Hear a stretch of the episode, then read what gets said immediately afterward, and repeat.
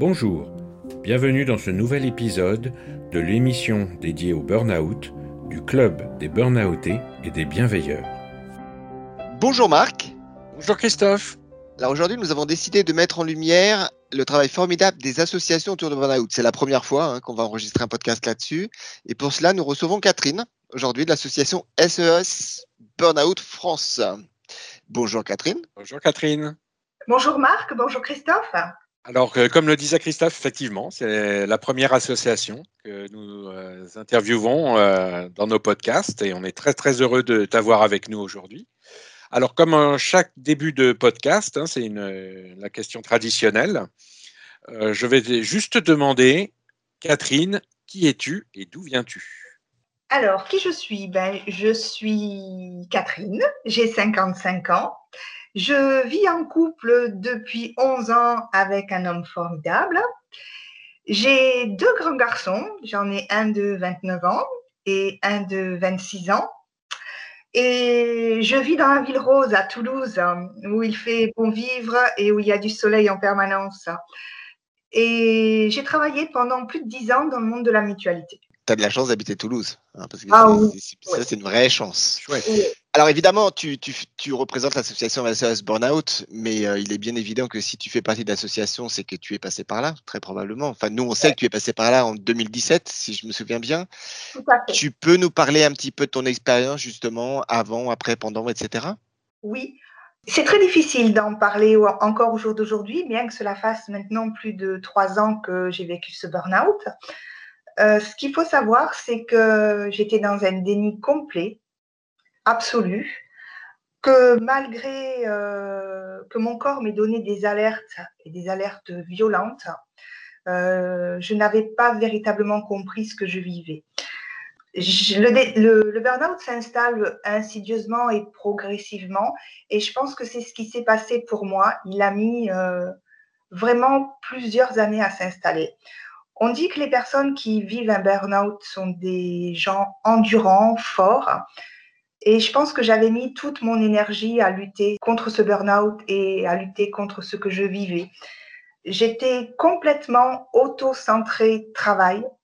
Je ne vivais et euh, ne dormais également que pour euh, travailler. Je n'avais plus de projet, je n'avais plus de vie. Je ne regardais plus ce qu'il y avait autour de moi. C'était vraiment, euh, ça a été, je dirais, des années très, très compliquées pour moi. J'étais dans le contrôle permanent en fait. Euh, je voulais euh, absolument rentrer dans le moule de cette structure dans laquelle je travaillais. Mon objectif était entièrement tourné euh, travail. Je me suis énormément isolée. J'ai également été énormément isolée parce que je crois que petit à petit, malgré toute la lutte et toute l'énergie qu'on peut mettre à essayer de lutter contre ce burn-out qui s'installe, euh, ben, on évolue, on change, euh, on se renferme, on devient de, je dirais malgré tout, pour mon cas, euh, presque de plus en plus agressif parce que on se sent agressé en permanence. Et les mots, les mots, les mots physiques qui s'installent, euh, des petits arrêts qui se font pour essayer de reprendre euh, un petit peu de souffle et un petit peu d'énergie assez régulièrement pour pouvoir tenir. Et la dernière chose que je mettais en place, moi, pour pouvoir continuer à avancer, c'est que j'essayais de me rendre un petit peu transparente au sein de la structure. Surtout ne pas faire de vagues, surtout euh, que l'on ne me remarque pas, pour essayer de continuer à avancer euh, en tenant le coup, tout en sachant que euh, j'étais déjà en train de glisser. Voilà. Jusqu'au, jusque, je dirais, jusqu'au 14 décembre 2017, puisque c'est ce jour-là que, que, j'ai complètement lâché. Euh, ce jour-là, je suis arrivée le matin à 7 heures très tôt et j'ai trouvé dans, dans ma boîte mail un message de ma directrice qui me disait qu'elle partait en déplacement et que j'étais sous haute surveillance et ben, qu'on se reverrait la semaine suivante. 8 heures du matin, quelque chose se passe dans la tête, un déclic. et on se dit, il faut arriver jusqu'à midi. Il faut arriver jusqu'à midi. Donc, on se, on se motive, on s'auto-centre sur le travail, on se dit qu'on va le faire admirablement bien jusqu'à la dernière minute. Et en fait, ce que je me revois surtout, c'est ranger le bureau, prendre mon manteau, euh, souhaiter bon appétit à tout le monde et en quelque sorte m'enfuir. Je suis montée dans ma voiture, euh, j'ai posé mes yeux sur le bâtiment.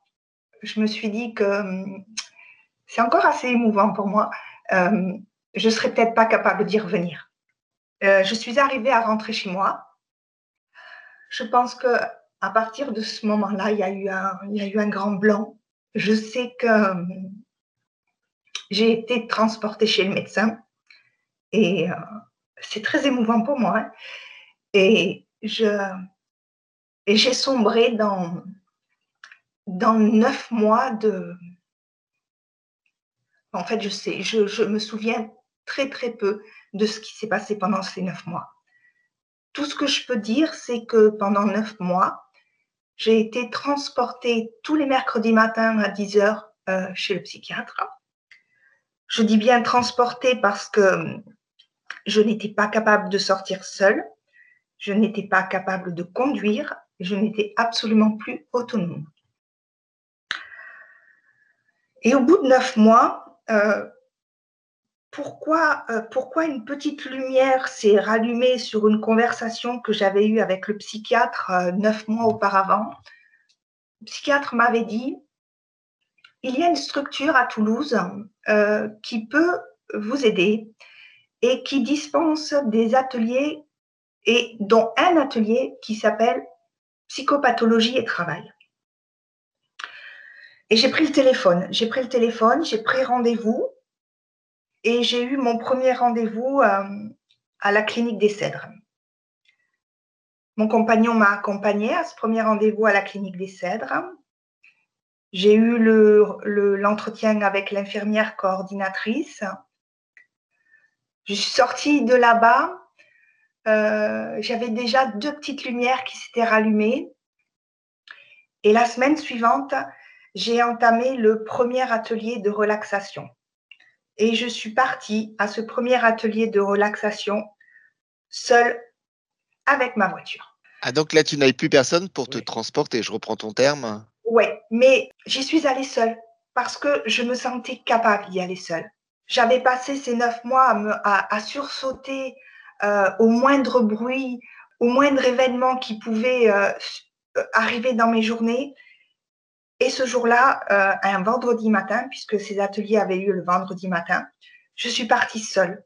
Et je me suis dit victoire. Et quand je suis arrivée à la clinique, hein, je me suis dit qu'en fait, j'avais dépassé quelque chose et que la vie reprenait. Et que pour moi, je commençais à revoir la lumière du jour, à apprécier euh, le bleu du ciel et les rayons du soleil. Et à partir de ce moment-là, je suis restée pendant 18 mois à la clinique des cerfs Cornebarieux. Euh, J'allais deux à trois demi-journées par semaine en clinique pour faire des ateliers, pour pouvoir apprendre à me reconstruire. J'allais chez le psychiatre toutes les semaines, j'allais chez le psychologue toutes les semaines. et, au niveau de ces ateliers, il y avait quel type d'activité? C'était organisé comment? Alors, c'était des ateliers qui se passaient en demi-journée. Euh, j'ai fait, euh, il y a à peu près une quarantaine d'ateliers qui sont dispensés à la clinique des Cèdres. On peut y retrouver de tout. On peut y retrouver des ateliers d'écriture. On peut y retrouver de l'art-thérapie. On retrouve un atelier mindfulness. Il y a des ateliers de sport, euh, la confiance en soi, psychopathologie et travail. C'est vraiment des ateliers divers et variés qui tournent tous autour de la reconstruction pour chacun, personnel pour chacun.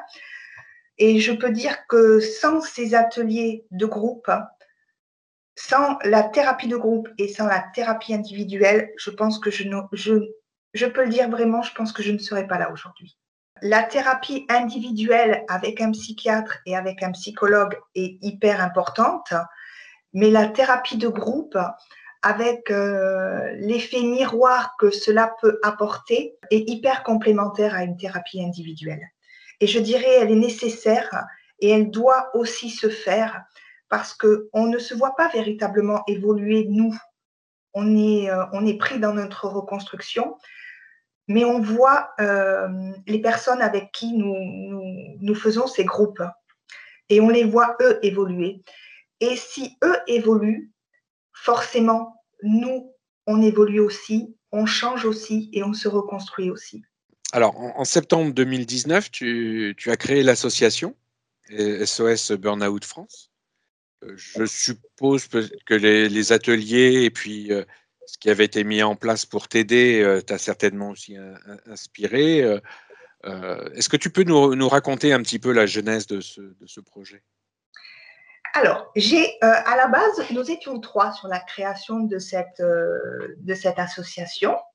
On s'était rencontrés tous les trois, je dirais, sur les bancs de la, de la clinique avec tout ce qui nous avait été proposé et avec tout ce qui nous a servi à, nous reconstruire nous-mêmes, euh, on a eu envie de, pouvoir créer une structure qui puisse accueillir euh, des personnes qui sont en burn-out, exclusivement en burn-out, hors d'un milieu hospitalier. Ce qu'il faut savoir, c'est qu'à Toulouse, à part le milieu hospitalier, il n'y a absolument rien pour, euh, pour soigner le burn-out. Donc notre, euh, notre désir était créer une structure où on puisse recevoir les personnes en burn-out, effectivement en se servant de toute la, la richesse que l'on avait pu recevoir euh, à ces ateliers. C'est comme ça que nous est venue l'idée. On a énormément travaillé pour essayer de, mettre en place la structure. Euh, six mois avant, euh, effectivement, on a commencé au mois de mars-avril 2019. Et effectivement, SOS euh, Burnout France est né en septembre 2019. Ça a eu vraiment un impact hyper important parce que très, très rapidement, énormément de thérapeutes nous, nous, ont rejoints. Lors de la première réunion, nous étions à peu près une trentaine, toutes thérapies confondues. J'avais pu converser et avoir vraiment des, des, relations avec énormément de monde euh, alors, des gens qui sont professionnels, psychologues, psychiatres et autres, et des personnes qui euh, ont vécu un burn-out et qui ont fait une reconversion et qui se sont dit qu'effectivement, euh, avec leur vécu du burn-out, ils pouvaient apporter des solutions et aider les personnes à se reconstruire. La chose la plus importante, c'est qu'à un moment donné, nous avons eu ce besoin de, rendre ce que nous avions reçu ça, c'est très intéressant, Catherine, parce que je ne sais pas si Marc, tu voulais en parler, mais nous, on l'a ressenti. Quand on a créé notre club, c'était ce qu'on avait en tête. Mais euh, je, trouve, je, trouve, je trouve votre approche juste remarquable. Et, justement, quelles sont vos activités au sein de l'association aujourd'hui? Comment se déroulent vos activités? Qu'est-ce que vous avez comme type d'activité qui est proposé ou qui sont proposées pardon, aux, aux personnes qui en ont besoin? On a deux permanences, le mardi soir et le jeudi soir à la Maison des associations de Toulouse. Et durant ces permanences, on divise un peu le temps. Il y a un temps pour recevoir les personnes qui viennent à nous, parce que c'est toujours bien de pouvoir les recevoir et de, pouvoir dialoguer avec eux. Et il y a le second temps dans lequel on place les ateliers et les cercles de parole. Les cercles de parole sont toujours dispensés par un psychologue. Un groupe se forme, on part sur une session de six séances d'une heure et demie tous les 15 jours, mais toujours avec les mêmes personnes et toujours avec le même groupe pour qu'il y ait euh, une évolution et que les gens puissent tisser des liens et grandir ensemble. Ensuite, on essaye de mettre en place euh, des ateliers, ce qu'on appelle des ateliers thérapeutiques. Les ateliers thérapeutiques, eux, sont dispensés en règle générale par des personnes qui, comme je le disais tout à l'heure, ont eu une reconversion professionnelle parce qu'ils ont vécu un burn-out et ils veulent apporter quelque chose de plus, soit de la sophrologie, soit de l'écriture, du yoga. Euh, il y a énormément de choses qu'on peut mettre en place. Euh, on, le fait soit effectivement en, one shot, en une seule fois, ou alors on essaie de, de, les proposer en deux ou trois ateliers, mais toujours plus courts que les cercles de parole. Et la dernière chose qui nous tient véritablement à cœur, c'est ce qu'on appelle le café des aidants. Euh, le café des aidants, pourquoi? Parce que ben, tout simplement par l'expérience de mon conjoint qui lui s'est trouvé tout seul pendant les neuf premiers mois. il m'accompagnait, comme je vous le disais tout à l'heure, tous les mercredis matins chez le psychologue. il attendait gentiment dans la salle d'attente. Je ressortais de la séance comme si j'avais été passée dans une lessiveuse et il me récupérait. Et lorsqu'il posait la question comment va-t-elle? Mais soit il avait droit à un ça va être très long, ou il avait droit à un hochement de tête. Et avec le recul, je me dis que moi j'ai fait un burn-out, et, mais il aurait pu aussi lui en faire un parce qu'il s'est trouvé très seul pendant neuf mois. Donc il faut absolument euh, accompagner les personnes euh, qui aident et qui sont aidantes. Alors, euh, nous, on fait ça autour du burn-out, euh, ça se fait autour de la maladie d'Alzheimer, ça se fait autour du cancer, ça se fait autour d'énormément de, choses. Mais si l'aidant n'est pas là pour tenir, si l'aidant n'est pas là pour mener la barque, ben, euh, tout s'effondre. Tout s'effondre. Donc, il faut absolument que l'aidant soit pris en charge lui aussi et qu'il ait un lieu. Ce lieu, il est soit pour venir lui aussi vider son sac à dos, soit pour venir y chercher de l'information et, voir quelle est la conduite à tenir. Est-ce qu'il doit attendre? Est-ce qu'il doit faire bouger? Est-ce qu'il peut laisser la personne qui est en burn-out seule? Voilà, il a toutes ces questions dans sa tête et il doit pouvoir lui aussi, euh, euh, malgré tout, être serein. Ça permet aussi d'avoir des échanges entre aidants et de, Exactement. de partager ses expériences et puis Déjà de voir qu'on n'est pas seul en tant qu'aidant. Exactement. Et les aidants, ils ont eux aussi besoin de se rapprocher d'autres personnes qui vivent la même situation qu'eux. Parce que autant nous, on est seuls, ben, eux le sont aussi. Aussi. Eux le sont aussi. On essaie de tirer un maximum de positif de, de, de tout cela. Mais malgré tout, dans l'équipe du bureau et dans l'équipe de thérapeutes, on est très très proche on essaye de, de faire des réunions euh, pour tous se soutenir.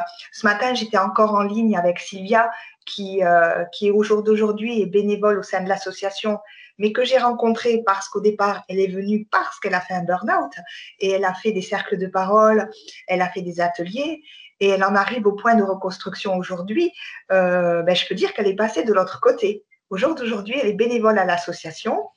Et on a un énorme soutien entre nous et euh, véritablement, euh, c'est vraiment une, grande famille. Ah, puis ça doit être une grande satisfaction aussi de voir que quelqu'un que l'on a aidé s'en est sorti et finalement maintenant à nouveau passe de l'autre côté et va aider à son tour, euh, etc. Tout à fait, tout à fait. Il y a vraiment des liens qui se créent. Et je dirais qu'il y a des liens qui se créent et qui sont même presque plus forts qu'un lien euh, familial. J'ai fait un atelier à la clinique des Cèdres qui était un atelier de théâtrothérapie. J'ai gardé des liens qui sont tellement forts avec toutes ces personnes. On ne va pas en clinique pour se trouver des amis, on va en clinique pour se reconstruire. Mais quand euh, à la base, il y a euh, un mal commun, je dirais, euh, on en ressort toujours avec des liens qui sont vraiment très, très forts. Est-ce que justement, vous avez créé et tissé des relations privilégiées avec d'autres associations à travers la France, peut-être même à, l'étranger, je ne sais pas, qui travaillent aussi sur ce sujet? Alors, en dehors de la France, je n'ai pas pris de contact. Mais en France, j'essaye de véritablement tisser un maillage. C'est hyper important de ne pas rester seul. SOS Burnout France ne pourra pas aider tout le monde. Donc, il faut, euh, ben, il faut tout simplement créer un maillage. Je m'efforce de rechercher tous les jours des structures, des endroits où, des personnes qui vivent un burn-out peuvent être accueillies. Et c'est vrai que j'ai véritablement commencé à avoir un, un super réseau, je dirais, euh, alors, je vais pouvoir en nommer quelques-unes, hein, mais j'ai les Burnettes qui sont à Bordeaux avec Anne-Sophie, qui œuvre, elle, pour le burn-out aussi. Et ce qu'il y a, c'est qu'on œuvre tous de façon différente. Hein. Chacun a sa méthode et je pense qu'on se complète bien. J'ai Elodie qui est en Bretagne avec le centre Magnolia à Guidel, euh, avec qui je me suis rapprochée aussi. Euh, j'ai pris contact avec Pierre Simonin à Paris. J'ai pris contact également avec Laura Voyer, qui a elle aussi une page Facebook euh, qui s'appelle Un cadeau mal emballé. Euh, Astrid Le Fur, Laurent Guinaudot, Sylvie Vaneviel. J'ai vraiment, voilà, j'ai essayé de hum, d'essayer de contacter un maximum de personnes pour qu'on puisse tous ensemble essayer d'œuvrer et, de faire que ben, euh, si moi j'ai quelqu'un qui me contacte à Toulouse et qui a besoin d'être pris en charge, euh, par exemple, euh, dans les Hauts-de-France, ben, je sais que je peux les renvoyer sur Astrid Le Fur. Voilà. Et, et qu'on puisse s'aider les uns les autres.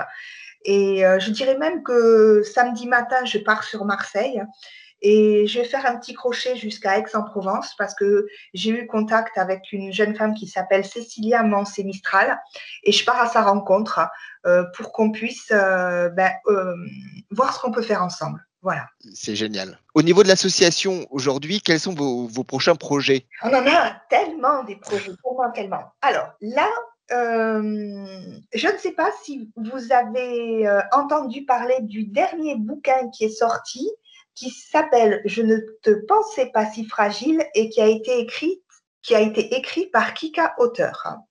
Euh, le livre est sorti le 14 janvier et ce livre parle d'une jeune femme qui a fait un burn-out. Donc nous avons pris contact avec elle et euh, elle va faire un road trip euh, France entière dans son combi et elle a l'intention d'installer son combi devant des librairies dans lequel son livre sera vendu.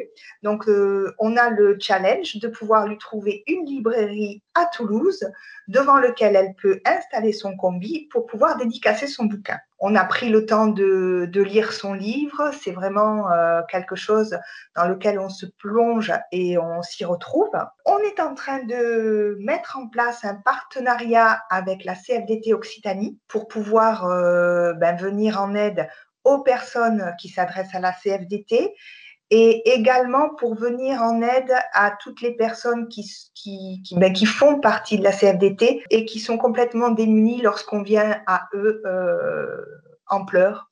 Donc, euh, il y a 12 départements à couvrir, donc euh, c'est quelque chose qui est en train de se mettre en place depuis deux ou trois mois. Un autre gros projet euh, pour l'association serait de pouvoir mettre en place un atelier théâtre-thérapie, parce que ça, c'est quelque chose qui me tient énormément à cœur. Un atelier de yoga aussi, parce que je pense que hum, ça serait un bon plus pour l'asso. Et un projet à un petit peu plus long terme, parce qu'on n'a vraiment pas le temps de tout faire, c'est euh, une chose qui nous manque au sein de l'association, c'est un site Internet. Voilà. Euh, on aimerait pouvoir créer un site Internet. Ça, c'est les projets qui sont euh, dans les petits tiroirs de l'association pour l'année 2021. Bah écoute, euh, un grand merci Catherine. Mais merci à vous, merci à vous. C'est, euh, c'est vrai que c'est très très important de, de pouvoir se retrouver tous et de savoir qu'on est tous là à œuvrer pour le burn-out. Voilà, c'est vraiment une cause qui, qui devient de plus en plus importante et qu'il faut porter euh, de plus en plus haut. On, dit souvent, Marc, que le burn-out, c'est un mal pour un bien. Ça a été pour moi d'une grande souffrance. Je voulais être à une place euh, qui n'était pas forcément la mienne, sûrement. Et au jour d'aujourd'hui, euh, je pense que je suis à ma place. Je pense qu'au jour d'aujourd'hui, ce burn-out m'a permis de trouver ma voie. Pourquoi cette petite lumière encore s'est allumée? Je crois que je n'ai plus le syndrome de l'imposteur, je suis à ma place. eh bien, écoute, un, grand, grand merci à toi, Catherine. Merci à vous deux. Euh, il faut absolument qu'on se retrouve autour d'un repas.